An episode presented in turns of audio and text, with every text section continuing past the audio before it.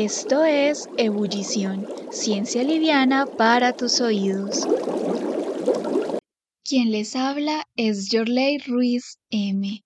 Soy comunicadora social y periodista y para el momento en el que grabo este episodio estoy estudiando una maestría en comunicación social de la investigación científica en la Universidad Internacional de Valencia.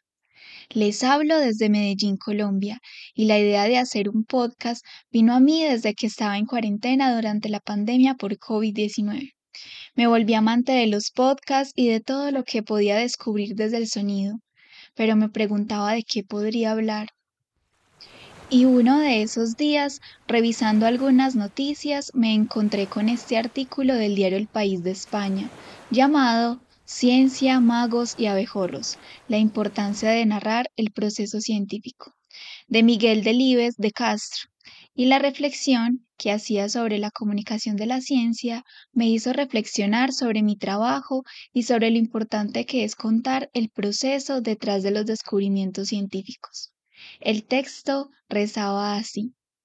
Mis amigos de ciencia materia en el país saben muy bien que trasladar al público la información científica no es tarea fácil. Uno puede quedarse corto, simplificar en exceso y la comunicación no hará justicia al esfuerzo de investigación desplegado. Pero también existe el riesgo de ser demasiado puntilloso y pasarse en el detalle, dejando tal vez satisfechos a los especialistas, pero en la ignorancia previa a cuantos no lo son. En otras palabras, el comunicador científico debe intentar trasladar la complejidad de la ciencia, pero al mismo tiempo ha de hacerse entender por parte significativa de la sociedad. Más adelante citaba a Humberto Eco y decía, nos encontramos, decía Eco, ante un gran drama. Por una parte, si no se habla de investigación científica en los medios de comunicación, se abre una gran separación entre el público y la ciencia. Por otro lado, si se habla de los medios de ciencia, se confunde al público presentando la ciencia como una especie de magia.